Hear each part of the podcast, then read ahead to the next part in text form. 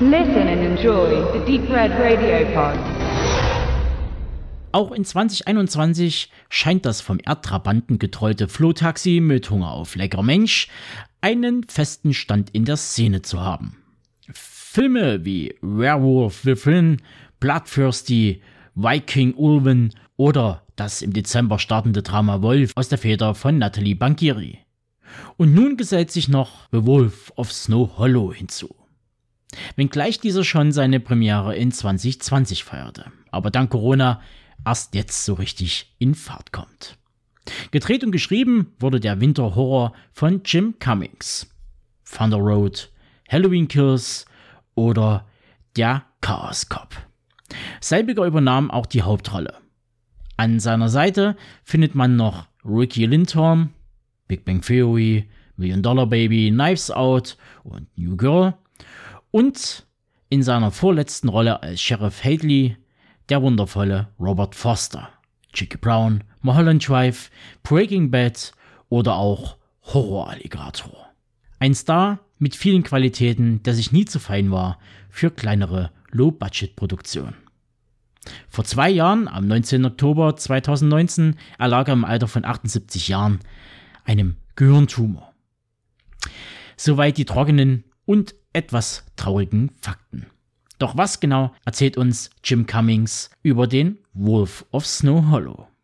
Hier eine grobe Plotangabe. In der kleinen Bergstadt Snow Hollow herrschen Angst und Schrecken, als nach jeder Vollmondnacht verstümmelte Leichen auftauchen. Bald machen sich Gerüchte über einen Werwolf breit, der dort sein Unwesen treiben soll. Der örtliche Sheriff John Marshall besteht jedoch darauf, dass es sich um einen menschlichen Serienmörder handelt. Doch seine persönlichen Probleme mit Alkohol, Wutausbrüchen und einer Tochter im Teenageralter sowie den kranken Vater erschweren die Ermittlungen. Klingt nach reichlich Plot für einen 80 Minüter. Na, ob das alles gut zusammenpasst? Hm. Jein. Oder wie es im Zeitalter des Social Networks so gerne heißt, es ist kompliziert. Zum einen wirft man hier gerne mal mit etwas trockenen Humor um sich, sodass ich den oftmals in den Kritiken zitierten Fargo nicht ganz ausblenden konnte. Zum anderen bietet der Film in einer Handvoll Momente ein solides Drama auf Grundlage von Generationskonflikten, Emanzipation und ein paar Eimern angefüllt mit Fehlentscheidungen. Letztere gehen fast in Gänze aufs Konto des Sheriffs John Marshall. Der trinkt, ist cholerisch und stellt sich gerne selbst ein Bein. Ein Negativbeispiel in Sachen Leadership. Und das ist auch das größte Mango am Film. Unsympathisch bis ins Mark und einzig das Personal ringsum wirkt in der schneebedeckten Szenerie irgendwie wärmend. Und das nervt und frustriert beim Schauen des Films. Zumindest ging es mir so. Ja, und jetzt hätte ich beinahe den Horror aus den Augen verloren. Ja, den gibt es. Wenn auch in reduzierter Form.